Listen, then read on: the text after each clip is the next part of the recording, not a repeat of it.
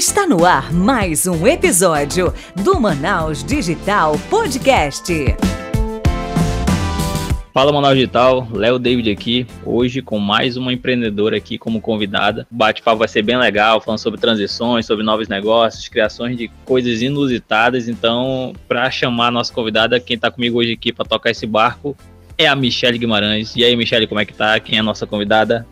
Fala Manaus Digital, o primeiro, maior e melhor podcast de empreendedorismo da região norte. Aí hoje nós vamos falar sobre mudanças, porque a gente sabe que o ser humano é um bicho que ele tem medo de mudanças.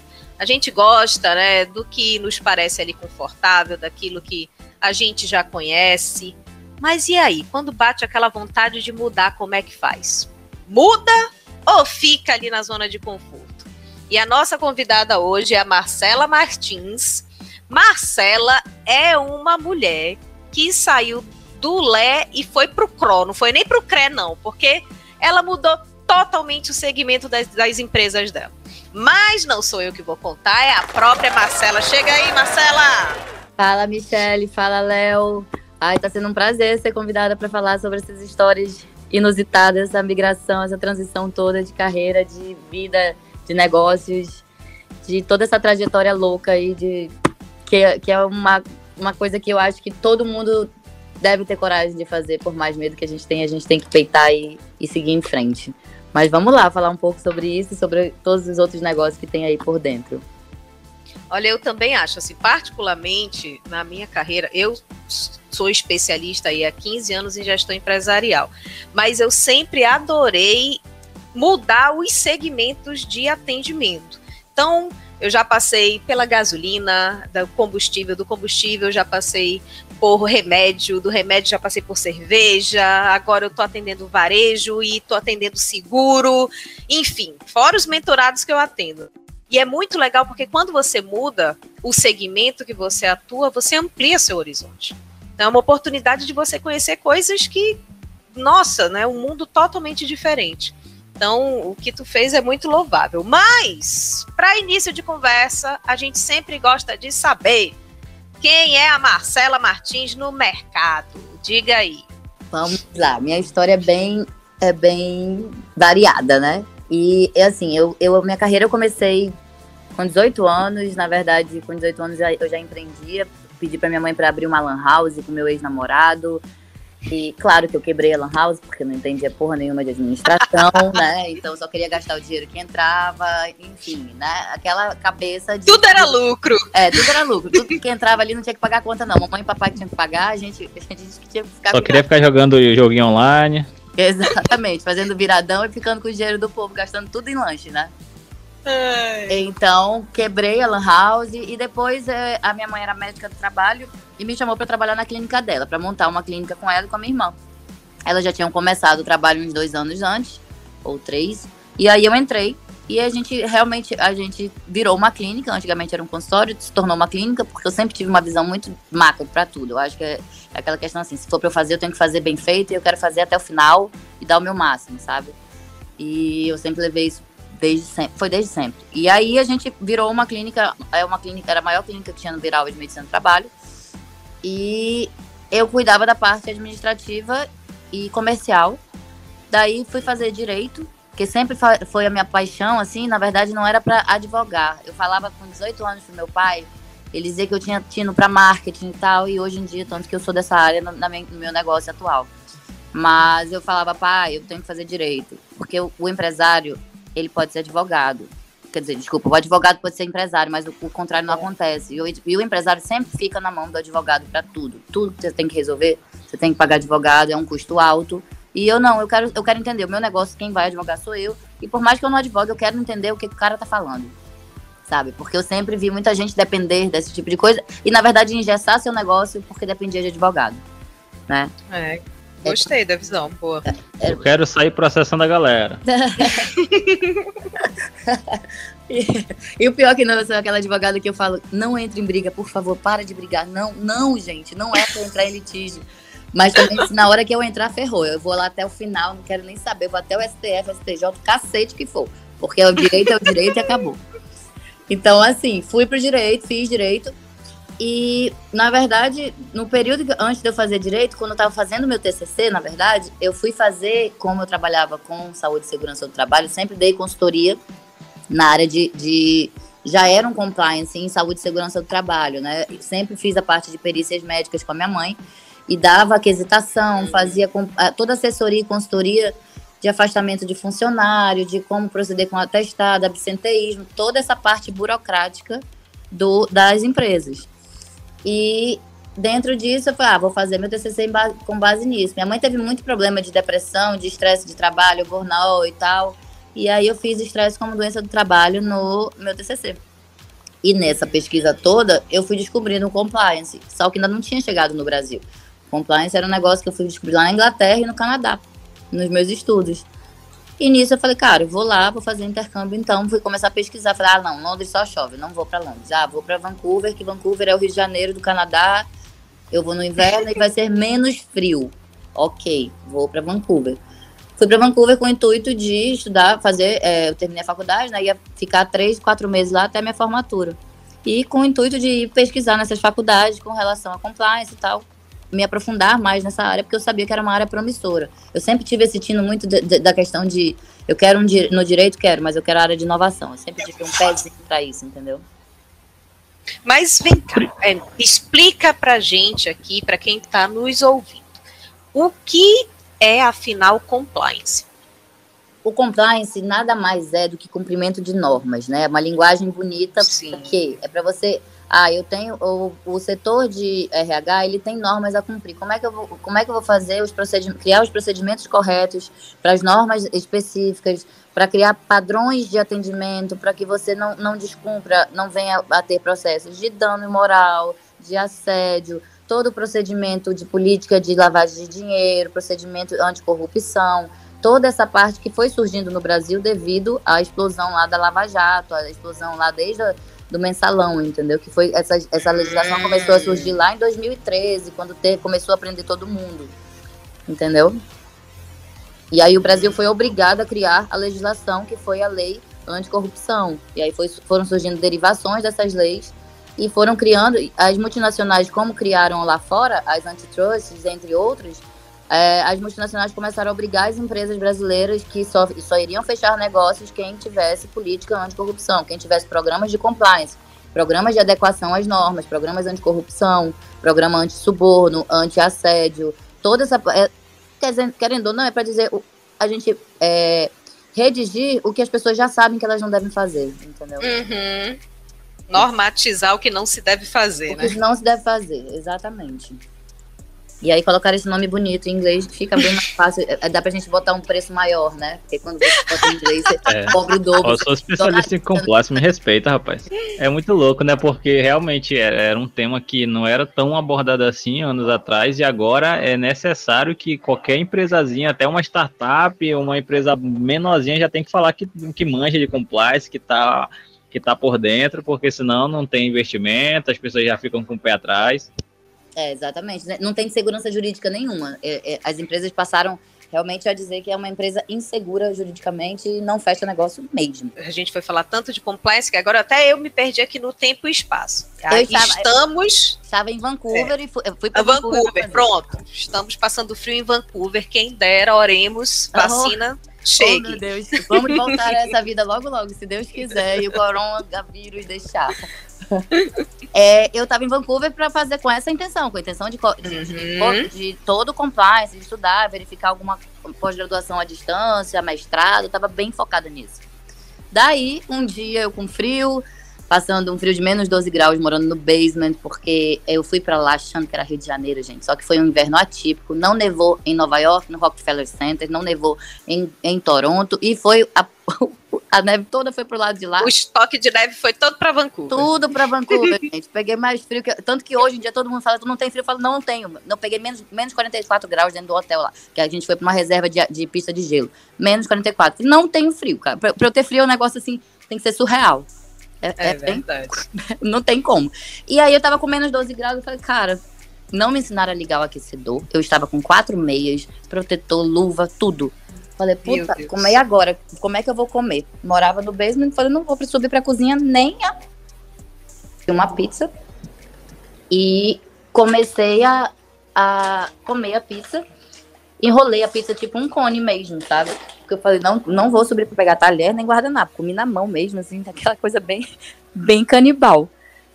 E dentro disso, sei lá, na terceira fatia eu enrolei assim e veio a ideia. Eu falei, ah, por que não pizza? Por que tapioca? Por que não comer a tapioca assim? Ela veio exatamente nesse momento. Isso é muito louco, né? Olha, olha a aleatoriedade. Ela não queria comer, ela não queria subir para a cozinha. Ela pegou a pediu a pizza. Não sei como que essa pizza chegou quente, porque o lugar é frio. e aí ela enrolou a pizza e ela pensou na tapioca. Ela, minha amiga, conta essa história. aí, rolei a eu falei, ah, por que não tapioca? Cara, na hora veio a ideia toda. Eu gravei um vídeo. Eu tenho esse vídeo aí que já, já, já divulguei, depois eu mando para vocês. É de 30 de janeiro de 2016. Eu enrolo o papel assim e faço um cone, falo como eu quero, um cone dentro, um cone em cima, vai sair a, a tapioca fechada para recheio, o nome vai ser conioca. Já veio a ideia toda formada. Uma máquina com 3 a 4, 5 cones, tudo. Estrutura metálica com teflon, eu falo tudo. É exatamente como a conioca surgiu e é exatamente como a minha máquina é hoje. Momento eureka. Total. É aquela escola de professor Pardal, assim, até, até já saiu reportagem me chamando de a professora Pardal. o, o, o, que um frio não faz, né? O que é que o frio não faz? Mas todas as, é. as soluções da, da humanidade surgiram de um perrengue. De um desconforto. É, fato, é. Não, mas eu tenho certeza que o frio ajudou, porque tem pesquisas que comprovam, científicas que comprovam que do nosso cérebro trabalha melhor em baixas temperaturas. É, então, eu, eu, eu, não sei, eu não sei te dizer. Comigo aconteceu isso e eu, nossa senhora, gente, eu já queria voltar pro Brasil. Eu falava, puta, quero, quero adiantar meu voo, não quero mais ficar aqui. E meu aniversário era 3 de fevereiro, todo mundo me ligando para dar parabéns. Eu falava, cara, eu tive uma ideia, inventei uma máquina e tal, não sei o quê. Aí o meu amigo, Magrelinha, tu tá, tá falando sério? Eu falei, tô falando sério, eu quero voltar pro Brasil. Cara, tinha calma, falta, faltava um mês para eu voltar. Eu falei, não, quero mais ficar aqui. E querendo voltar pro Brasil, eu já falei com um amigo meu, porque queria patentear logo. E aí, enfim, fiquei nessa agonia lá até voltar pro Brasil. Voltei pro Brasil, tipo, de uma quinta pra sexta de madrugada. Eu já tinha marcado pro, com um cara pra ir lá na clínica comigo duas horas da tarde, assim, da sexta-feira. Eu cheguei de madrugada, fui contar a história toda pra minha mãe. Mãe, vai ter tal, não sei o quê. E a minha mãe, como assim? Uma máquina fazer tapioca, vai sair um cone, vai subir, assim. E eu fazia com a mão, como ela sai hoje, assim. Falava, eu quero um cone em cima que vai sair, vai ter um pistão e não sei o quê. E a mãe olhou assim, magrela, ai, magrela, a gente vai viver de royalties, vamos vender a clínica, a gente vai viver de royalties. A mamãe embarcou total na ideia. Olha que legal. E eu olhei assim, eu falei, cara, ninguém nesse momento assim, nem meu pai nem minha mãe, os dois, eles olharam com uma forma que talvez também tenha sido por isso que eu não, não pensei em desistir, entendeu? Eles uhum. receberam de uma forma que eles foram visionários, né? Assim como eu. Eles receberam e falaram, vai atrás. Falei, mãe, mas eu vou ter que mudar daqui, eu vou ter que ir atrás e tal. Eu já tinha me inscrito para um programa do, do, da FGV em São Paulo de compliance. E eles são bem burocráticos para você passar, né? Tipo uma uhum. assim de, sei lá o quê, de mestrado. E aí demoraram, demorou uns 40 dias para responder. Quando responderam, eu fui aprovada. Eu falei, bom, mãe, agora eu vou para São Paulo e chegar lá, eu vou atrás daquele polo lá de engenharia lá do interior, São Carlos, São Bernardo, tudo mais, atrás de um engenheiro doido que vai fazer isso aqui. E aí ela falou, vai, pode ir. Só que, infelizmente, minha mãe veio a falecer. Eu, eu mudava para São Paulo em agosto, ela faleceu em junho. Isso de 2016 também? Foi 2016. Foi tudo numa porrada só, assim. Entendi. E aí, só que eu não desisti. Eu falei, cara, já tô com passagem marcada, curso pago, apartamento alugado, vou me embora. E fui para São Paulo. Só que, assim, a, a trajetória nesse momento ali era muito, muito difícil, né? Primeiro porque pela questão do luto, e segundo, porque São Paulo não foi tão receptivo nesse ponto de criatividade, de inovação, como eu imaginei que seria. Olha só. Eu fui atrás desses polos e tal, entrava em contato com as faculdades, pegava ônibus, alugava carro, descia para lá e explicava, cara, eu quero fazer um protótipo assim, assim. Ah, mas a senhora tem que ter um protótipo. Não, moço, eu quero que o senhor faça um protótipo para mim. Ah, mas eu não vou, não sei começar do zero. Eu falei, tá, moço, você tem que ter alguma coisa. Eu falei, não tem, porque eu fui eu que inventei. Eu preciso ter minha Ah, eu não sei fazer isso do zero, não. Eu levei não, assim, de várias pessoas, assim, de São Paulo. E aí, nisso, como ainda tinha clínica em Manaus, tive que voltar para Manaus. É, eu no CrossFit, me, como sempre, eu falo, eu falo pra todo mundo, minha network no CrossFit é uma coisa incrível. É. Então não cria network ali a pessoa que for muito antipática, social, sabe, que não tenha visão. Verdade. Porque foi um menino do CrossFit lá da GAD que ele virou e falou: Ah, cara, eu falei, ah, que eu tinha inventado uma máquina, eu tava atrás de um engenheiro. Ele falou, cara, eu tenho uma fábrica e tenho meu torneiro mecânico que ele faz a manutenção das minhas máquinas. Eu acredito que ele vai, vai conseguir te ajudar. O cara foi lá comigo, eu não precisei nem desenhar para ele, eu só fiz explicar. Eu quero, gestualmente, eu quero um cone fazendo assim, assim, assim. E eu entendi. Ele fez o desenho no outro dia, me passou o preço, começou a trabalhar, começou a fazer. Olha só. Olha aí, para vocês também verem que não é só o frio, é o CrossFit também promove boas conexões. Meu filho. Sempre gente fala, gente... né, Michelle, network, né? Network, porque olha só, as pessoas que a gente já conversou aqui, boa parte vieram do CrossFit. E ainda tem uma lista enorme do CrossFit que a gente ainda vai convidar para vir aqui no Manaus Digital. Então, Bora, vai, vamos pagar burp é no meio do, do podcast. é uma comunidade gigante, porque tem de tudo. Tem o estudante, tem o engenheiro, tem o empreendedor, tem o médico, tem, tem de tudo. É, de, de exatamente, esses esportes coletivos, né? Eles são muito bons para a questão de network, por exemplo. Quando eu era eu era, né? É até triste para mim. Quando eu era atleta de corrida de rua, que eu era mais ativo e tinha né, os eventos, porque até por conta da pandemia também parou. Cara, é duas mil pessoas no final de semana reunido no local, tu não faz network também se tu não quiser, velho. É muito louco. Exatamente. Justamente. Justamente. Então, parêntese aqui deixe de ser tímido ou deixe de ser antipático e faça networking, porque você vai ter ótimas amizades com pessoas bacanas e que pode te render bons negócios. Exatamente. E no mínimo tu vai sair trincado ou com uma boa saúde. De um e crossfit, uma, uma corrida. Tem de duas coisas, né? Na verdade são três. Uma, eu falo assim, que é uma network. Segundo, você trabalha muito sua mente. Quando você disciplina sua mente pro, pro esporte, você disciplina sua mente pra vida. Pra vida. Pra tudo. Ah, pra eu acordar cedo, pra eu me alimentar melhor, pra eu produzir mais, eu paro de procrastinar, porque o, é, o crossfit, no caso, eu digo pela experiência do crossfit, você acaba se disciplinando, porque você não pode chegar atrasado na aula, se você chega atrasado, você tem que pagar banco, você não quer pagar banco. Então você vai cumprir o horário, você vai guardar seu material, você vai limpar, você, você tem toda uma, é, é uma técnica militar ali para te disciplinar. Então, hum. se você segue a linha de, desse raciocínio, você vai levar pra vida. Cara, pra que, que eu vou deixar esse negócio jogado? Não, vou fazer logo. Ah, pra que, que eu vou procrastinar? Não, vou fazer o mais difícil agora, depois eu faço mais fácil. São coisas que você vai criando, a metodologia você vai aplicando pra sua vida. Exatamente. Eu também concordo com isso. Eu acho que tanto experiências militares, né, pra, principalmente para homem, né, porque para mulher só se ela é, ir para um, um estágio maior de, de patente, porque não tem o recrutamento para jovens como tem para homens, mas tipo, militarismo, é, a questão de, de esporte trabalhando a mente, tanto esporte de, ah, o pessoal faz uma academia, já é um esporte, mas um crossfit, corrida de rua, é, maratona, faz uma, eu, eu, sempre digo, se a pessoa, uma vez na vida, ela nem pode gostar, mas se ela fizer uma maratona, nunca mais ela vai reclamar que nada é ruim na vida. Com certeza. É você transpor os seus limites, né? E, e quando a gente. É, é isso é exatamente o que a Marcela falou.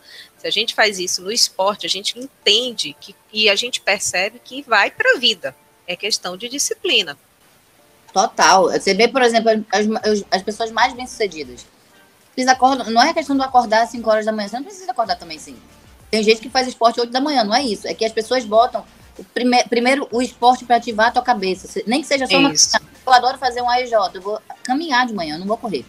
Eu boto o fone de ouvido e é aquela hora que eu organizo a minha agenda do dia todinha, da semana, vou fazendo as minhas ações, tudo ali na minha cabeça. Eu não quero falar com ninguém. Tanto que eu falo, AEJ eu não faço com ninguém, é sozinha.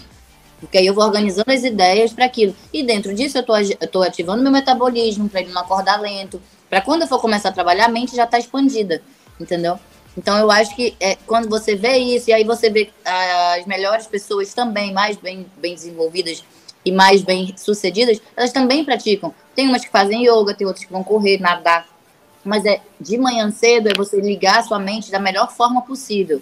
Porque se você vai ligar, vai ligar ela, por exemplo, apertando o soneca, aperta o soneca, soneca, depois aperta de novo, você já vai levantar lerdo. Você vai, até você ativar seu dia, você já, é 10 horas da manhã. tudo isso. É, já acorda no, no, no famoso foda-se de abrir o celular já com todos os problemas de WhatsApp, gente te mandando solicitação, e-mail que tu tem que enviar. Aí É, realmente isso é muito legal. E inclusive até já puxa um gancho que a gente vai ter que convidar um profissional de educação física para a gente trabalhar um podcast só falando sobre esses benefícios do esporte para o empreendedor, para a Pra pessoa que é produtividade. estudante. Bem interessante. esporte, esporte é, a- no auxílio à produtividade. Auxílio é, é- é impressionante. Pra mim, é um efeito incrível. Minha vida mudou realmente muito disso. Parece aqueles depoimentos assim de. Mas é real. É real mesmo. E principalmente nesse período meu de construção da conioca, eu tinha muita ansiedade. Aí eu acabei virando atleta por, por tabela. Né, Mi? Foi, foi Uhum. quando eu vi, eu já estava competindo, mas é porque eu precisava ocupar meu tempo e não ficar pensando nessas coisas, do luto da minha mãe. E como a conioca estava demorando para acontecer, eu achava assim: ah, eu inventei uma máquina, gente, é só fazer uma máquina. Tá, senta, Marcela, que lá vem história, né? Espera aí, minha filha. Foram cinco anos aí nessa história toda. Então, o crossfit foi fundamental pela questão de te- terapia mesmo. Totalmente verdade. É uma terapia. Eu hoje, a gente está mudando o assunto, né? Mas, mas é interessante, eu não tô com tanto tempo de me deslocar para o CrossFit, porque eu tô com uma carga de trabalho para os próximos três meses muito alta. É, mas seria desculpa para eu não treinar. Só que o que, que eu faço? Acordo, tomo a minha aguinha com limão, e vou fazer o meu AEJ ali no sol, porque eu já pego a vitamina D, já junto com o exercício e realmente você produz de outra forma. É outra realidade. Eu te Então- entendo. Três semanas que eu não tava indo treinar, justamente porque eu tô, tava trabalhando igual uma doida, viajando pra apresentar a Conioca. E aí voltei, falei, cara, não tinha condições, eu não tava achando tempo. Quando eu vi era 8 horas da noite. E realmente eu não sou uma pessoa desorganizada em horário. Eu sou totalmente programada, faço tudo calculado. Mas não tava dando. Porque eu tava, ficando- eu tava vendo que eu tava quase pra ficar com um esgotamento físico. E aí eu falei, não, eu preciso descansar e tal, mas eu preciso reorganizar porque tem que entrar, algum exercício na minha vida vai ter que entrar porque tem que ser mantido isso. Porque Com certeza. mantém, entendeu? E, até, e, e, e o, o problema, por exemplo, se, se a gente calcular, aí eu saio de casa, vou pro CrossFit, volto, me troco e vou trabalhar, ou chego do trabalho, isso tudo demora umas três horas, de duas horas e meia a três horas, né? Então, foi o que eu pensei, disse, eu não posso deixar de treinar, mas como é que eu posso otimizar meu tempo? Comprei o que eu precisava, tá aqui em casa e pronto. Tô treinando, quando eu conseguir folgar mais, volto pro CrossFit. Mas arranjar desculpa é que não dá, meu amigo. Não, não arranje desculpa, não. Não arranjo desculpa, não. É aquela história. Essa migração toda que eu fiz de carreira, por exemplo. Aonde que eu imaginar que. Eu, eu tinha, eu tinha sempre um sexto sentido de que eu iria inventar alguma coisa, não vou mentir. Uhum. Mas eu não, não tinha noção da proporção que ela ia tomar porque ela tá hoje. Entendeu? Era, era um negócio assim. Eu achava no máximo que eu ia inventar essa máquina e chegar lá, bater na porta da Polishop e vender pro Polinário. Tá aqui, ó. Vende aí. Fabrica e vende aí. Era o máximo que essa garota aqui imaginou. Lá no Shark Tank apresentar. Alguma coisa do tipo, mas muito, muito, muito micro, sabe? Seria só uma máquina de conioca. de- Só. Só que, cara, foi tomando uma proporção que. Ah, eu comecei a desenvolver com um cara aqui, o torneiro mecânico. Ele só conseguiu fazer a carcaça. A carcaça eu falo que é só a parte externa, né? E fez os furos da do, do cone. Eu, quando ele me mandou essa foto, eu tava indo de, Bu- de BH para Búzios, passar o Réveillon de 2017 para 2018. Eu dei uma, eu comemorei, eu dei um pulo de alegria, que eu falei, caramba, tá quase pronto, tá quase pronto. E nessa época o meu ex olhou assim e falou, tá quase pronto o quê? Era mineiro. Uai, tá Hum. quase pronto o quê? Eu falei, a, a máquina, olha aqui. Eu, Marcelo, não tô vendo nada, eu tô vendo um negócio de alu- alumínio com um monte de furo. Falei, então, olha, o cone de cima vai sair aqui, vai entrar aqui embaixo e tal, blá, blá. Ele olhava, ai, você é doida. tipo, atualizando a máquina funcionando, saindo o cone e o menino não via Essa é a palavra mágica, né? Falou que é louco, que é louca, já sabe que tem negócio bom aí. Você já sabe que tá no caminho certo. Exatamente. E aí, nessa história toda, quando a gente tava, antes do, do rapaz me mandar a foto, a gente tava indo de BH pra Búzios, eu vi a estrada de lá, cara, é só panela. É panela de alumínio, panela de É papo, verdade. é.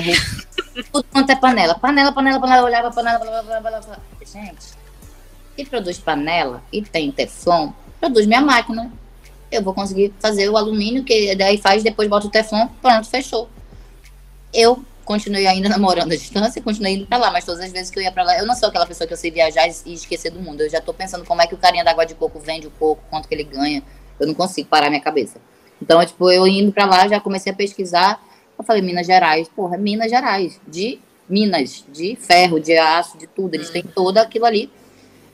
Comecei a pesquisar e tal. Eu falei, cara, vou mudar pra BH. Mas aí antes terminei namoro, né? Porque não era uma coisa, não tinha nada a ver com a outra. E sempre foi muito. É, uma das coisas que eu faço muita questão de falar, que é tipo assim, você tem que ter responsabilidade afetiva. Era um período que eu tava de desenvolvimento que eu sabia que eu não poderia me envolver com ninguém a longo prazo porque eu tinha um foco. E eu não queria também sacanear nem prejudicar ninguém. Falei, cara, meu foco é conhoca, conhoca, conhoca, vou para construir, eu preciso construir essa máquina. Mudei para BH e fui focado nisso de um jeito que era tipo assim, se eu ficasse com alguém, eu falava, olha, já chegava avisando, olha, isso aqui, isso aqui, isso aqui, isso aqui, tô por tempo determinado, não sei se amanhã eu vou estar aqui, amanhã pode ser que eu vá para São Paulo, pode ser que eu vá para Tá Sabe? aqui o assino compliance aqui do nosso relacionamento. o, o termo, o MOU. Era tipo, era nesse ponto, porque eu falava, cara, eu preciso, meu foco é isso. E mais uma vez, o CrossFit em BH me abriu a porta para eu resolver o resto das coisas que faltavam. Eu a questão de eu falo muito da questão de as, os sinais que a vida nos dá, sabe? Eu falava assim, cara, já, já tinha investido bastante dinheiro, tava pagando aluguel caríssimo. Morava numa região lá que é o Lourdes, é tipo Alves aqui, é uma coisa. Uhum. Era três pau só de aluguel, fora luz, o resto das coisas, PTU, um monte de coisa. Só o crossfit lá era 500 reais. Então, assim, era tudo muito caro. E todo o resto do meu dinheiro ia para resolver as coisas da Conioca. E aí, num dia que eu tava procurando ainda apartamento, eu tropecei na rua, desastrada como eu sou. Olhei para cima, tava escrito assim, tornearia. Aí eu falei, hum, entendi olhei o nome da rua, Amazonas. Eu falei, é, tá certo, hein? Valeu, Deus. Eu, tipo, tô te vendo. Porra! Foi desse jeito. Aí eu olhei, e era um sábado, né? Eu falei, tá bom, voltei na segunda. Eu falei, moço, eu preciso fazer um cone de. Eu vi que vocês fazem inox aqui e tal, alumínio e tal. Falei, olha, eu não faço. Essa é história da conioca total. Eu não faço, mas eu sei quem vai fazer. Aí fui, ele me mandou pra esse rapaz, o Paulo. O Paulo foi. Só que o Paulo foi assim, era tipo, ele não sabia, como ele nunca tinha trabalhado com isso, ele falava assim, Marcela, uai, Marcela, primeiro pra ele entender que eu tinha feito a máquina. Uai, esse negócio aqui vai caber o cone. Mas pra que você inventou isso? Porque veio a ideia, eu quero fazer a ideia. Uai, você saiu lá de Manaus pra isso sair, Paulo, tu consegue fazer ou não? É, vou tentar, nunca fiz não, porque eu não acho que o cone não fecha não. Fecha sim, senhor, vai fechar. Foi quatro meses, só que ele comprava, cada folha que ele comprava de alumínio era 1.890 reais. Nossa. E era. E a gente, foram 10 folhas que erraram em quatro meses. Na verdade foram nove, né? Na décima deu certo. E é porque era um método de aquecimento, que é calandramento, não sei o que. Aí o aluno pegava e não fechava, ficava com furo embaixo. Eu não quero furo, preciso dele fechado. Foi uma, sabe, um estresse. Foi meu pior período de BH e era época de frio, eu sozinha, só torrando dinheiro. Sei que comi muito torresmo, tomei muita raiva para afogar as mágoas, porque era bem pesado. No dia que o cone ficou pronto, eu levei ele pro bar, né? Falei, moço, pode ver uma Heineken aqui agora, que eu vou dormir com esse, com esse cone abraçado. E depois de quatro meses, o cone ficou pronto, o primeiro cone. Então, assim, foram baby steps que eu falo, né? Eu fui comemorar, aprendendo a comemorar as pequenas conquistas. E a cada vez que validava alguma coisa, eu falava, é, eu, e eu pedia, Deus, se for para dar errado, para eu não fazer, me avisa, cara, me dá um sinal que eu paro. E cada vez que eu pensava nisso do parar, surgia exatamente, ah, deu certo, ah, fulano apareceu. Sempre foi alguém que foi surgindo, ah, eu, eu sei quem faz, entendeu? Então, deu certo. Aí veio a, a, o método de aquecimento que o rapaz daqui de Manaus tinha feito era errado e eu estava irritada. Aí o, um amigo meu do CrossFit, eu postei um stories assim. Isso foi muito importante, porque a Mi sabe disso. Eu sempre é, compartilhei tudo que eu fazia da conioca do zero, assim. Desde a receita, de como fazia, do que comprar, embalagem, tudo. E aí eu, puta da vida, esse negócio, como é que o cara quer que eu faça aquecimento com água? Água, a tapioca sua, a tapioca não vai pegar na água. E aí, tipo, um amigo meu foi e falou, Marcelo, ai, sou de, sou, eu sou engenheiro e tenho a UFMG, ela tem uma empresa júnior lá, que ela trabalha até com engenharia espacial. Tenho certeza que eles vão te ajeitar, te ajudar. Pô, engenharia espacial não vai conseguir fazer aí é brincadeira, né? É, mano. É possível, não é, não é possível. Ela tava quase pra bater na porta do Elon Musk. Já Elon Musk, tu que faz nave aí, pô. faz só um cone pra mim, meu amigo, é só um cone que eu quero. Aí, tipo, o mais engraçado foi mais uma vez de, de sinais. É tipo, ah, esse meu amigo falou isso numa quinta-feira, véspera de feriado. E era impressado, aí é o FMG. Eu falei, bom, funcionário público, ninguém vai me responder. Eram quatro e pouco da tarde, quase cinco da tarde. Mandei o um e-mail e nessa época ainda tinha muito medo, receio de falar muito do, proje do projeto, porque ainda estava muito cru, né? E a patente ainda não estava totalmente resolvida, enfim. Eu fui perguntei, eu falei, olha, eu tenho um projeto assim assim, eu preciso desenvolver uma parte, a parte elétrica da minha máquina e tal, é uma máquina de fazer com tapioca. O cara respondeu em 10 minutos.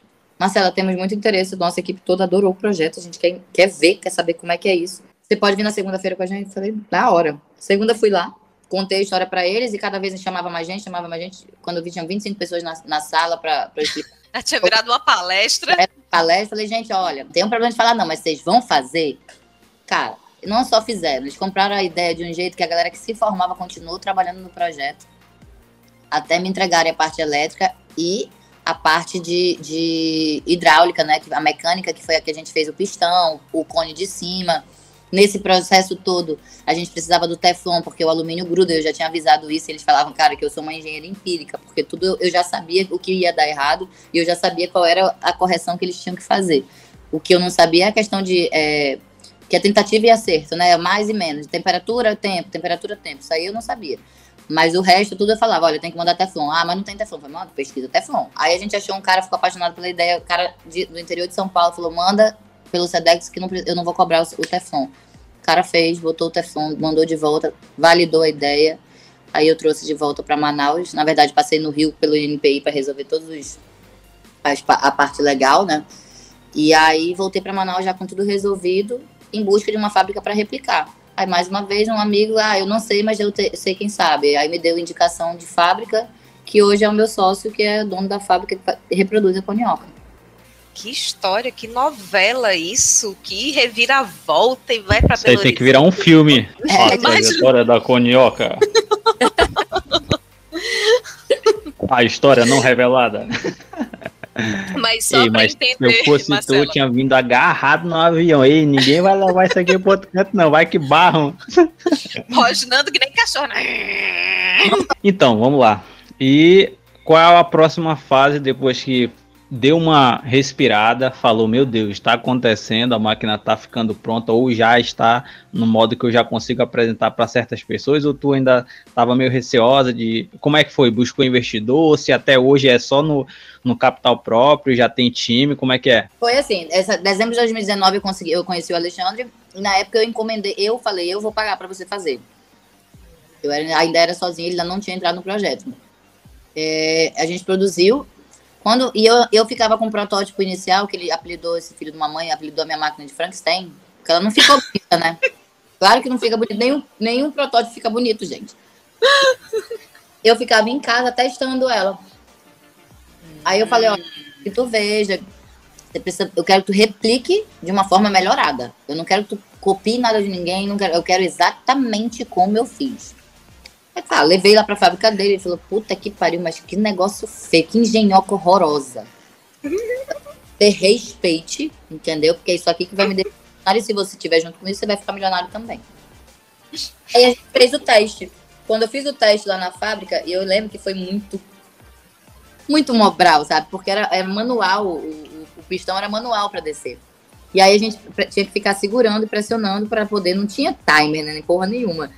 A gente segurando, fazendo força, assim, até dar, sei lá, 5, 7 minutos e depois subiu. Quando subiu, que o cone ficou coladinho, assim, do jeito que eu imaginava, não na qualidade que é hoje, mas assim, era a ideia, né? Depois era só aperfeiçoar, ele validei ali.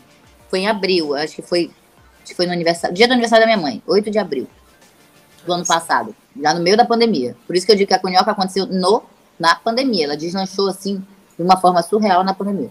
Eu olhei e falei, tá aí, tá pronto. Falei, chama o Alexandre. Aí ele foi lá na, na sala de engenharia falei, isso aqui, ó. É assim que eu quero que saia. Na hora, ele também é aquariano igual a mim, ele visualizou. Ele falou, puta merda, Marcelo. Eu falei, pois é. Quero que faça uma máquina melhor do que essa. Porque eu quero aprimorar esse, esse produto final. E aí a gente foi desenvolvendo, ele começou a desenvolver em julho, em setembro a máquina ficou pronta. Essa que a gente usa hoje como protótipo para degustação e tudo mais. E aí começou a minha saga que eu falei para vocês, do estudo da goma, né? Que a, botava a goma daqui, replicava na minha, mas não replicava na dele. Aí eu tacava o pau nele, falava, essa porra dessa máquina que tu fez lá não presta, babá, babá, babá, babá, e tá replicando na minha. E foram oito meses aí que eu fui estudar goma, fui verificar qual era, qual era o problema, que eu, eu fui para dentro da feira do produtor. Eu fui de guichê em guichê lá falava, moça, como é que você faz sua goma? Passei dois dias indo para lá entupida de café, porque cada vez que sentava lá, toma um café aqui, minha filha, toma um café. Falava, toma, toma. Então só me mostra. É Acho que tava quase para montar uma máquina, outra máquina que era a, a, companheira, né? uma de café e outra de conhoca. A gente vai ter que ser os dois, tipo isso. E aí eu descobri, foi quando eu falei, não, ah, é, é, o, é o, a umidade. Eu preciso montar uma, uma outra goma, não vai ter goma. E eu procurei realmente, eu comprei de todas as gomas que você imaginar aqui em Manaus. E nenhuma replicava. Virava cola, quebrava, grudava. E aí era todo dia passando raiva. Meu pai chegava aqui, eu tava quase arremessando a máquina do décimo primeiro andar do apartamento. minha filha, minha filha não, minha filha não, eu não quero mais olhar para essa máquina, não quero mais olhar para essa tapioca. Irritada, assim, sabe? Oito meses trabalhando nisso. Aqui um tá aí, é, um, é um ponto que eu acho interessante a gente com, comentar. Como é que. É, nesse ponto que tu viu que as tapiocas daqui não estavam pegando e tal, tava dando problema, tu pensou assim, meu Deus, eu fiz cagada que era para me fazer ao contrário, era primeiro te estudar a goma, se realmente ia... como é que foi esse processo? E não, e o engraçado é que eu estudei, só que eu já estudei de outra forma. Eu achava que a tapioca, por ela ser úmida, ela não ia pegar liga. Eu já tinha estudado os espessantes, agar-agar, é, goma xantana para colocar, misturar com elas para poder ela criar a liga e, e ficar bem crocante. E, e, principalmente render. Só que eu, eu tava incomodada porque eu falava, cara, eu quero, eu quero um negócio que seja um fast food saudável, ou o mais saudável possível. Então eu não queria colocar aditivos, entendeu? Para não ficar igual todos os outros que são daí, que todo mundo bota aditivo. Só que aí eu, um dia, eu fui na, num DB aí da vida e vi uma embalagenzinha pequena e aí eu já me arremedi para quando eu morava em BH. Eu falei, cara, tapioca em BH, em São Paulo, Rio, no Sudeste em geral, ela não fica na geladeira. Ela fica na área de grãos, ela fica junto do arroz, do feijão, da farinha. Ela não é úmida. E vi uma embalagem exatamente igual a essa. Eu peguei essa embalagem na hora, liguei para a fábrica, falei, tô indo testar. Fui para a fábrica, cheguei lá, todas deram certo. Aí eu falei, tá vendo? É a umidade. A gente vai criar nossa própria goma. Aí eu fui comecei a falar com o fornecedor principal daqui de Manaus, de fécula. Fui lá e falei, olha, eu quero que tu faça assim, assim, assim, assim. E fui pegando e criando o meu padrão de goma. E aí ficou perfeito e hoje em dia a gente replica e cada vez fica melhor. Não é porque fui eu que fiz tudo, não, mas é porque todo mundo que prova, já provou a primeira vez e prova hoje, fala assim, porra, só melhora. Porque a gente tá chegando a um padrão 100%, assim, sabe? Então hoje a gente tem a nossa goma própria, que a máquina acabou, é aquela história assim, eu só queria produzir a máquina para vender. Aí Deus virou e falou assim: "Não, amor, deixa eu te contar uma história". Não é bem, não vai ser simples assim, nada na sua vida vai ser simples desse jeito. Você vai construir todo esse processo e aí você vai precisar é, querendo ou não, iria criar uma barreira, tinha que criar uma barreira de entrada, né? Porque a máquina em si seria muito fácil vender, o cara ia lá, abria meu, minha máquina e pronto, pá, acabou, ele pegou meu segredo, vai replicar, por mais que eu tenha patente e tudo mais, eu só ia ficar tendo dor de cabeça com gente que ia ficar querendo criar outras máquinas iguais às minhas. Às minhas. E aí eu acredito que foi exatamente isso que aconteceu da questão de a goma não pegar. Foi ali que me mostrou eu falei, não, eu não posso vender a máquina, eu tenho que criar um, um modelo de negócio mais completo, mais robusto.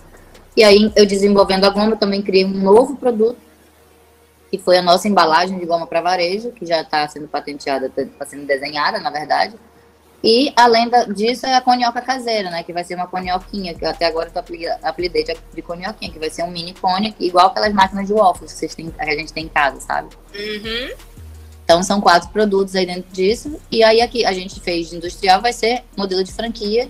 E que o mais incrível para mim, eu falo que é uma, a menina dos meus olhos, é porque a conhoca, ela pega sorvete. Então, vocês vão provar casquinha de sorvete. Nunca mais ninguém vai querer comer aquela casquinha dura, é, sabe? Hum. Posto, sabe? A minha casquinha, ela simplesmente ela é quentinha, ela faz crack-crack. E o choque térmico do sorvete com ela quente não derrete sorvete. Fica um negócio assim, incrível. Vocês já estão babando aí? Ô, louco. Olha, olha só o processo, né? Que louco mesmo. Mas, Marcela, vamos lá. É, eu queria entender uma coisa bem básica. Porque, ok, a gente pega a goma e tal, tererê, mas por que em cone? Meu Foi simplesmente porque tu teve aquele insight, tu quis em cone, porque não tem no mercado. Nada. Né? Por quê? Foi assim, quando eu fiz, enrolei a pizza, eu pensei, cara, tapioca dá trabalho para tudo. Se você come, você vai num lugar para comer tapioca, você precisa de talher ou você precisa de um prato, porque assim, eles jogam tanto recheio que fica parecendo um, um rejunte, uma argamassa, né? Vai jogando Isso. Um gigante, o queijo gigante, a banana, quando você vai morder, cai tudo. Se você for comer com a mão, cai tudo. Então, eu queria, eu, eu queria levar praticidade para tapioca. E o cone foi nessa ideia, foi exatamente isso, cara. Você pega, é um take and go, sabe? Você vai, vai ter. Sim. É um fast food. Você vai, ali, em três minutos, você tem quatro coniocas. É exatamente o nosso prazo. São três minutos e trinta, quatro coniocas. Você bota o recheio que você quiser e você sai andando. Você não tem mais que sentar. Por isso que eu digo que eu sou a inovação da tapioca. Eu sou a a praticidade da tapioca. Show. Agora e como é que é que tá hoje, falando da canhoca hoje, aqui em Manaus, ou se já tem planos para para ir para outro canto? Como é que tá hoje a operação? Então, hoje a gente está modelando, né, é, fazendo a pesquisa de mercado para verificar é, os, os, potenciais realmente per capita de consumidor de tapioca, realmente do nosso, da nossa persona, né, que é o fast food saudável de tapioca e de sorvete também. Então, está sendo modelado para que a gente veja os melhores lugares para abrir. Eu, a minha preferência é que a gente tá, abra aqui em Manaus também, mas assim, eu estou dependendo realmente do, da consultoria, que é especializada em franquias, que esse vai ser o primeiro produto que a gente vai lançar. Os outros vão ser ao decorrer da, dos anos aí, né? Que não pode, a gente não pode lançar tudo ao mesmo tempo. Então, eu, hoje a gente está na análise de mercado. Mas o que eu posso dizer é, ainda esse ano, pelo menos duas a três lojas vão ser abertas. Mas, voltando, uh, já está vendendo? Ainda não. Ainda não. Tá. A gente vai, porque a gente fez muitos testes, né? Sim. Tá o produto, e aí tá fazendo essa. Foi chamado para várias reportagens, várias entrevistas. E tava, porque tá chegando o equipamento todo completo de uma loja, tá chegando agora no final do mês. Então eu vou fazer igual aquela, aquele filme do McDonald's de, de verificar a viabilidade do processo de produção com a posição do, do maquinário, para validar um quiosque. E aí sim a gente vai verificar a abertura dele. Então, é, esse, esse é o último passo que falta para agora, né? Para a gente fazer realmente essa. Eles falam balanceamento de equipamentos, que é balanceamento de produção, que é posicionamento e verificação para agilidade de processos, para que a gente realmente. Eu quero, é o que eu idealizei, ser um fast food saudável. Então, eu quero deixar o modelo mais enxuto, mais rápido possível, para que a gente tenha qualidade e rapidez na conioca, entendeu? Então, é esse processo que está hoje. A gente está validando o modelo do quiosque para que a gente entre no mercado. Mas isso, o que eu digo é, isso tudo, é, eu consegui investidor, consegui sócio, e isso tudo deslanchou em, desde março. Então, o que eu posso dizer para vocês é que a, a vida da Cornioca tá tão rápida que é capaz de, ah, chegou o resultado da consultoria, beleza, a gente tem dois meses para abrir loja. Então, as coisas estão sendo muito rápidas. É aquela história, eu demorei cinco anos para construir.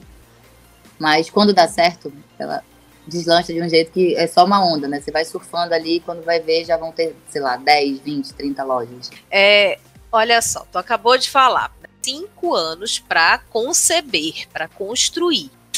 Então, foram cinco anos injetando dinheiro, apostando num sonho, né, é, num negócio totalmente diferente, com um, um tipo de, de insumo também muito peculiar, como é que a Marcela pagou as contas nesses cinco anos? Porque esse é o medo de quem quer mudar de ramo, de segmento, de vida, enfim, seja do que for. Né? Enquanto o meu sonho não dá certo, como é que eu vou me virar? Então, a preparação da mentalidade é a primeira coisa. Cara, você tem que. É, eu, eu desci padrão de vida, eu parei de viajar, todos os planos que eu tinha de comprar bolsa de grife era era para ser uma viagem por ano, uma bolsa de grife, não sei o quê, um, um high também, não sei o quê. Falei, garota, olha, lá no Canadá já preparei minha cabeça. Eu, a ansiedade que eu tava para voltar pro Brasil, eu saí comprando um, um guarda-roupa, tudo que eu tinha para comprar, eu comprei lá. Falei assim, cara, você só vai comprar de novo dessa forma depois que der certo. Ou então, se não der certo. Então eu preparei minha mente para eu tinha clínica de medicina do trabalho, então eu trabalhava lá, o meu dinheiro que entrava dali, eu botava na conioca. Porque depois, quando eu inventei, eu já tive que começar a pagar patente. Você ainda nem tem o um negócio, eu pago até hoje, entendeu? Ainda nem tinha nada, mas já estava pagando. É aquela história. O empreendedor no Brasil, se ele empreende no Brasil, amor, ele vai empreender em qualquer lugar. Porque aqui, ele tudo é a dificuldade antes do negócio. É, exatamente. É, sempre dizem isso, né? Que o empreendedor raiz daqui do Brasil, mano, é fichinho qualquer outro lugar do mundo. E essa visão é muito interessante, né? Porque às vezes a pessoa ela quer viver o mundo do empreendedorismo e ela acha que ela tem que continuar vivendo o mesmo padrão e é, raramente isso acontece, né? Tu tem que dar toda a tua energia, tua, o volume de, de, de pensamento e também de dinheiro pro teu negócio, senão não acontece. E é aquilo, né? Eu não vou viajar para Dubai, mas eu vou ali pro Irã Dubai. Irã Dubai do outro lado da ponte. você foco, você tem uma meta, você tem um, sabe, um projeto que você precisa fazer. Então você tem que trabalhar sua cabeça. É aquela história, o cara ah, você vai virar empreendedor por quê? Ah, porque eu quero mandar no meu horário. Ah, amor, deixa eu te contar. Ô, amor. deixa eu te contar. Você não vai ter nem hora pra acordar, nem hora pra dormir. É tipo, é foco total no negócio que você tem. Porque então, eu quero trabalhar da praia com notebook. É, exatamente. Eu trabalhava assim, mas também eu, eu segurava a grana, porque eu falava, não posso comprar nada. Eu vou viajar para trabalho, vou. Trabalhava lá com notebook, mas tomando cerveja mais barata, né? Porque eu queria tomar cerveja. É, e é porque o Wi-Fi é de graça lá na Ponta Negra. Já não paga net. Não paga net, exato. Então, eu acho que a questão de, de, você, eu, como, eu segurei com a clínica, advogando, eu até, até voltei a fazer fotos de modelo como morava em São Paulo, voltei a fazer, é, comecei a fazer até divulgação de Instagram, fiz um e-book de receitas, que eu adoro cozinhar, e sou, a, a Mi sabe, eu sou super fitness, uhum. fitness, fitness. Vendi um e-book, eu vendi, sei lá, eu só, eu só sei que eu fiz uns 4 mil reais naquele e-book, foi o que pagou minha, minhas férias no final do ano, de 18 para 19, que eu até levei meu filho para lá para o Rio comigo e para São Paulo. Então, assim, tudo meu foi muito enxuto, eu enxuguei tudo. E ali eu aprendi muito a ser, a, a ser bem virada, a ser simples de um jeito de falar assim, cara, eu não preciso de tudo isso, eu não preciso, não preciso de muita coisa, eu só preciso que o negócio dê certo. Então é muito a mentalidade de você trabalhar assim, eu tô abrindo mão aqui, porque lá na frente vai dar certo. Você tem que fazer, dar sua energia, pensar positivo, não é eu pensar positivo e tá tudo uma merda, eu não vou fazer nada para rejeitar e tá positivo. Não, é você pensar positivo, como é que eu vou ajeitar isso para dar certo. Eu só não matei, não roubei, não me prostituí e nem soltei. Soltei bandido. Soltei. Advoguei pra bandido.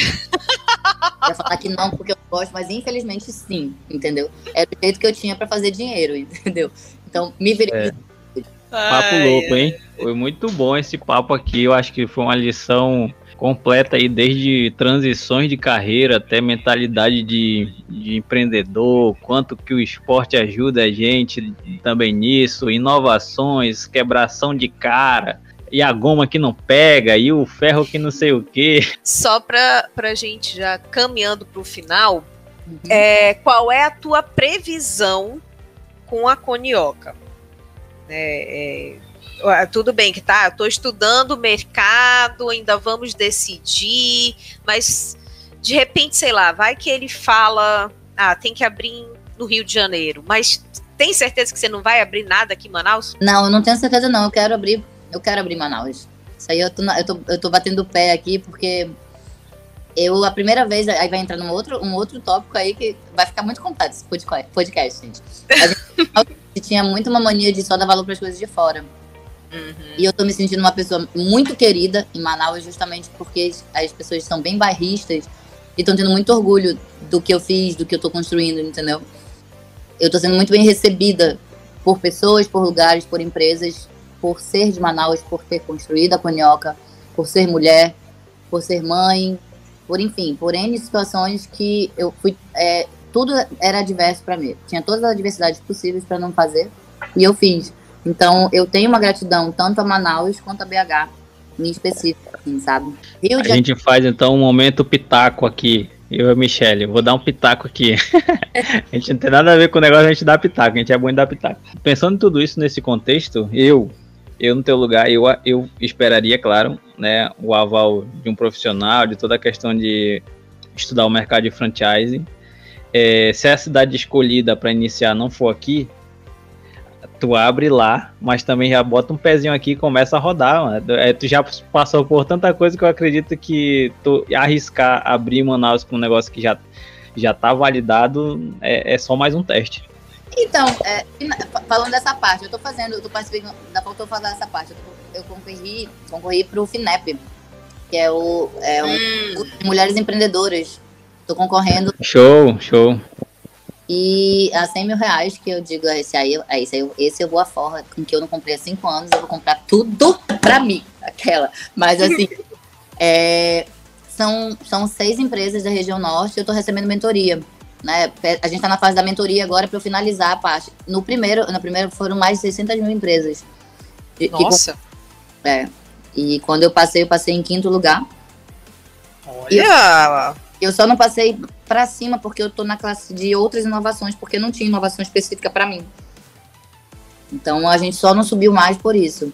E nessa época, quando eu concorria, eu era sozinha, né? Então eu tive um trabalho, foram dois meses só para preencher essa documentação. É um plano de, um plano de negócio junto com um doutorado, se tu imaginar uma tese ali. E a gente entrou, e meu mentor hoje falou para mim, eu falei, olha, o rapaz, o, ele conhece o, o, o, consultor e tal, ele falou, Marcelo, e o cara é do Rio de Janeiro, meu, meu mentor, falou, Rio de Janeiro e Manaus, você tem que ter os dois. Você tem que abrir os dois. Falei, então, vou falar para você falar com o consultor, tá? Para você me ajudar. para falar, olha, amor, faz as duas. Falei, tá, mas como é que eu vou abrir as duas, gente? Eu, eu não posso estar nas duas ao mesmo tempo. Falei, Marcela, você se vira. Se você fez tudo até agora, você vai conseguir. Falei, então tá bom. Ok. Ele me convenceu. então, eu quero muito. Eu quero as duas. Realmente, eu quero, porque eu acho que vai ser o melhor para a Conioca, pela questão da gente trabalhar, fechar a cadeia, é, a cadeia de suprimentos e a forma de logística, por isso que a gente quer Rio. Né? Primeiro porque é o mercado maior, é o que é, o Rio dita moda para o Brasil, então é tem toda uma, uma questão de marketing e de logística que a gente precisa desenvolver. Porém, Manaus tem a questão de que recebeu muito bem a Conhoca. Vocês têm que ver o tanto de, mensagem que eu recebo, e principalmente que já, já estão irritados, porque não, tão, não tem onde comprar. Então, assim, uma coisa é você gerar curiosidade nas pessoas. Ok, a gente tá criando expectativa e tal. Mas tá chegando uma hora que eles já estão assim, porra, tu não vai me dizer onde é que vai ter, não vai, não vai botar em nenhum lugar e tal. Então, tá assim. Eles estão com muita expectativa. Então, eu tô achando muito legal isso de Manaus eu estou recebendo isso de uma forma que está me convencendo que por mais que eles digam que não, eu vou falar, tá, então eu vou abrir do meu bolso, mas eu vou abrir uma conhoca aqui. É, eu, eu, eu sempre opto pelo pagar de doido. Eu acho que pagar de doido ele, tu, tu nunca perde, né? Ou tu aprende, ou dá certo, ou tu aprende. E Léo, se eu não pagar de doido, eu não tava aqui, né? Exatamente, por isso que eu reforcei. Eu falei, cara, tu já passou por tanta coisa, como eu acho que, tô com todo respeito ao senhor franchise aí, mas. é assim, você também quer provar com yoga, tá bom? Eu já vou entender como. Não? Né? Claro, Você claro. Já vendeu acho que no final a gente não, que a gente não vai, tá não vai pedir todos os sabores possíveis. Tem que provar a caboquinha. São as favoritas. A caboquinha, frango cremoso e a conioca com o aí. E eu ainda vou te botar mais uma pressão. E se tu não correr para botar em Manaus, vai ter um caboclo aí que vai pegar uma tapioca de qualquer jeito feito na panela vai arrumar um cone bem duro, vai botar ele encaixado lá dentro e vai falar que é a conioca de Manaus. Tu te cuida. então, amor, sou advogada. Eu, tá amarrado a marca, tá amarrada a patente e tá amarrada a forma de produção. Então você pode fazer tapioca em forma de coração, mas em cone. Você esperta, então rapaz. Então tá, então tá. Relaxa que vai ter conioca. O cara vai fazer o cubioca, que é de cubo. Ai, Jesus.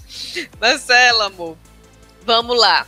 A gente sempre gosta de encerrar quando a gente conversa com o empreendedor falando de dicas, né? Então, no teu caso, com essa tua história tão rica de persistência, de perseverança, de estudo, né? Não é nada empírico, é, é a base de muita pesquisa, enfim.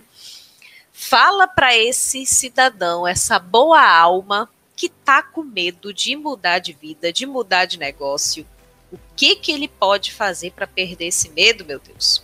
Você tem que primeiro ver o que realmente você quer.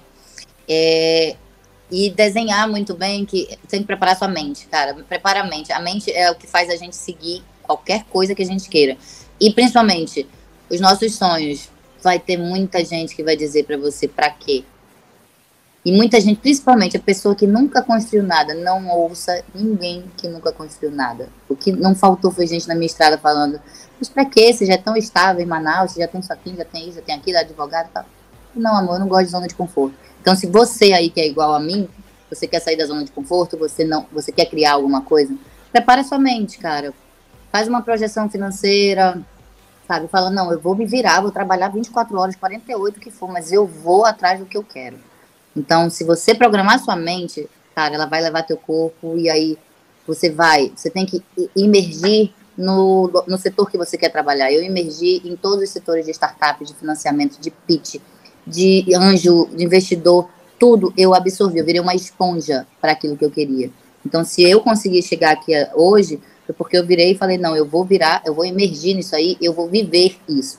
Então, você tem que viver seu sonho. Se você viver seu sonho, preparar sua mente para que você é, entre no padrão financeiro, para você aguentar aquilo ali. Você pode ter certeza, vai dar certo, você vai conseguir, mas você tem que ter o pezinho no chão e sempre, não é o final, cara. São baby steps, você vai trabalhar cada passo e comemora cada conquista. São pequenas, são as pequenas conquistas que vão, vão fazer o final valer a pena, sabe? Eu acho que essa construção dessas coisas, se cercar de pessoas boas, pessoas do bem, pessoas que vão te agregar alguma coisa, esse círculo todo é o que vai fazer você dar certo. E não ter medo, cara. Vai com medo mesmo. É, parece piegas, mas não é vai com medo. Eu tenho medo até hoje. Quando a pessoa fala a palavra conioca, eu começo a me tremer. Então, assim, continuo tendo medo. Mas quando falaram para mim, ah, a gente vai abrir, pode abrir, a projeção pode ser de 150 lojas em um ano. Eu falei, meu Deus, meu coração já saiu pela boca. Falei, hum, respirei, tá tudo bem. Eu sonhei com isso. Eu esperei por isso. Não preparei muito bem meu estômago para isso, mas eu estou aqui. Então, se eu tô aqui, pode ter certeza, qualquer pessoa pode conseguir se ela fizer dessa forma. Prepara a cabeça, prepara o bolso, reduz o padrão, cara, tem que reduzir padrão e vai em frente. Não desiste, mas é, tenta pensar sempre assim. Insistência é diferente de persistência. Você tem que saber diferenciar muito bem. É, é, eu, costumo falar assim: se está dando mais certo do que errado, é, você tem que conseguir ponderar aquilo ali. Você tem que sair da, da, da caixinha, olhar de fora, pegar pessoas, aprender a receber críticas. Eu aprendi muito isso e receber críticas e receber muito bem as críticas. E aí você vê se aquela crítica você tem conserto, se não tem, pivotar sua ideia, eu pivotar as pessoas que não entendem, é você dar um novo rumo, é não desistir da ideia, mas ah, não é o caminho A não, é o caminho B. Então você saber adaptar ao mercado, ao momento. Essa forma você vai conseguir realmente seguir o sonho. Então são essas as dicas que eu dou. É você seguir a, a planejamento financeiro, reduzir custos, ir atrás, emergir no, no sistema, no, no ecossistema do que você quer trabalhar. Ir atrás mesmo, cara. Vai atrás, sabe? Veste a camisa e pronto. Não tem medo. Vai com medo, sem medo. Não ouve pessoas que nunca construíram nada, que vai dar certo. Que aula, olha. Que aula essa mulher deu para quem está ouvindo, pra gente. Porque a lição que fica aqui, meu amigo, é literalmente parece clichê, né? Mas nunca desista dos seus sonhos. Principalmente quando ele te dá sinais que vai. Porque você fica com tanto medo, né, de que na primeira tropeçada, ah, não, não, não, não vou mais tentar porque vai dar errado, não, não, não, isso aqui não, não é para mim. Mas quando você vê que é passinho por passinho e vai construindo, uma hora ele vai dar certo. E aí, sabe o que, que eu tô pensando aqui, Léo? Será que ela volta quando ela tiver 150 franquias? Será que ela ainda vai falar com a gente? Eu não quero nem saber, eu só sei que se ela não voltar, eu vou caçar que nem um cão. Véi, tu lembra daquele episódio lá? Tu quero saber cadê o. Como é que ela falou? Do caboquinho, o X, o X caboquinho, o, o conhoque caboquinho. Eu quero saber dele agora aqui, cadê? Bora né? Quando ela ela estiver aparecendo lá na, na lista das mais das mulheres mais poderosas da, da Forbes. Forbes. e tal. Ore da Forbes. Pode escrever. Essa é a meta. Mas é claro que... bola. Muito bom esse, esse final aí foi um, um exemplo de persistência, deu para ver que realmente não é uma brincadeira empreender, não é só, ah, eu tenho uma ideiazinha aqui, legal, vamos brincar de, de fazer negócio, não é. é. São cinco anos, então não é cinco dias. Imagina quanto que as pessoas não, não entregam de si, corpo, alma, suor, gordura para fazer as coisas acontecerem e aquilo, né? No final, sempre o sucesso ele deixa a pista, né? Ela, aos poucos ela foi pegando as pistas, ela começou a ver que fazia total sentido e o negócio saía acontecendo, né? Que é mais importante. Exatamente. Eu tô super feliz, pode deixar que eu vou voltar. Quando tiver a entrevista da Forbes, eu volto com vocês. pra gente se comemorar. Com uma conioca, a gente grava o podcast junto, já vai ter passado essa pandemia, se Deus quiser. Isso, que a gente tá doido para gravar já ao vivo e a cores. Deus Comendo quiser, uma conioca com um patrocinador oficial. Exatamente. É? Passando as conhoca ah. lá no telão. Já tô até visualizando. Marcelinha, meu bem, agora é o seguinte, é o momento jabá. Quem quiser te acompanhar, quem quiser trocar uma ideia contigo, como é que as pessoas te acham nesse mundo de Deus? Eu tô todas as partes de divulgações da Conhoca eu sempre fiz no meu Instagram pessoal, né? Que é o Marcela M Martins. E tem também o Instagram da Conhoca, que é Conhoca com K, K-O-N-I-O-C-A, Manaus, tudo junto. Para todas as divulgações que eu faço com relação à Conhoca, empreendedorismo, eu costumo. Tenho ajudado bastante mulheres que fugido com relação a dúvidas, medo, tanto homens, a galera que está estagnada. Gente, enquanto eu tiver tempo, que eu tenho conseguido, né? Porque como está nessa, nessa projeção expansão de ondas enormes, eu tenho ajudado pessoas e eu vou continuar ajudando sem cobrar nada, porque eu acredito que assim, eu não tive ninguém para puxar pelo meu braço para facilitar meu caminho, sabe? Eu, graças a Deus, tive pessoas no meu caminho que foram especiais e que me ajudaram, mas eu não tive ninguém que abriu o caminho para mim. Então, o que eu puder ajudar nesse caminho de inovação, de empreendedorismo, que é um caminho que infelizmente não é divulgado. Eu tô, eu tô em vários programas super especiais, super bem vistos, de exportação, do FINEP e tudo mais, mas foi porque fui eu que fui atrás, não foi ninguém que me ajudou. Então, quem eu puder ajudar e quiser ir atrás e me procurar, eu vou ajudar, na forma que eu puder ajudar, eu vou abrir caminhos, porque o, o caminho já é penoso demais de empreendedorismo. Então, se eu puder facilitar um pouquinho, eu vou ajudar qualquer pessoa que aparecer dentro das minhas possibilidades. Boa, legal. Então repete aí o arroba. Arroba Marcela M. Martins e o arroba da Conioca é, é Conioca Manaus, tudo junto. Manaus, tudo junto com K, pessoal. Não com, com K. Conioca com K, meu bem. Então, Léo, é isso, né? Olha, só lembrando, gente, por favor, segue a gente lá nas redes sociais. Fala pra gente o que, que você tá achando dê sugestões. Como é que acha a gente nas redes sociais, Léo? Fala aí. Então é isso aí. Se você está aqui pela primeira vez, ainda não segue a gente nas redes sociais, a gente está tanto no Instagram, LinkedIn, Facebook, é manausdigital.br. Lá a gente posta todo o conteúdo, os cards com a foto do convidado, o tema, e você também pode nos encontrar em todas as plataformas de podcast do Brasil e do mundo, Spotify, Google Podcast, Apple Podcast, Deezer. E continue nos acompanhando que toda semana a gente traz aqui um empreendedor, uma empreendedora com uma história nova, top. Hoje foi a vez da Marcela. E quem sabe você aí, ouvinte, pode ser o próximo. É só chamar, né? Que a gente convida, manda um WhatsApp, manda um e-mail, manda um, uma direct que a gente tá sempre aberto aqui a conversar com empreendedores. Show! Então é isso, Marcela. Obrigada de verdade aí por compartilhar a tua trajetória, que é muito inspiradora. É, espero que ajude a inspirar a que, a que as pessoas que estejam ouvindo e, e se, em, se encham de coragem para poder ir atrás dos seus sonhos também, né, de forma técnica, de forma responsável, de forma planejada, que isso é o mais importante. Muito obrigada, gente, pelo convite e estou aqui às ordens para o que precisarem. Então é isso, pessoal. A gente fica por aqui. Mais uma vez, arroba manausdigital.br. Valeu, falou, tchau.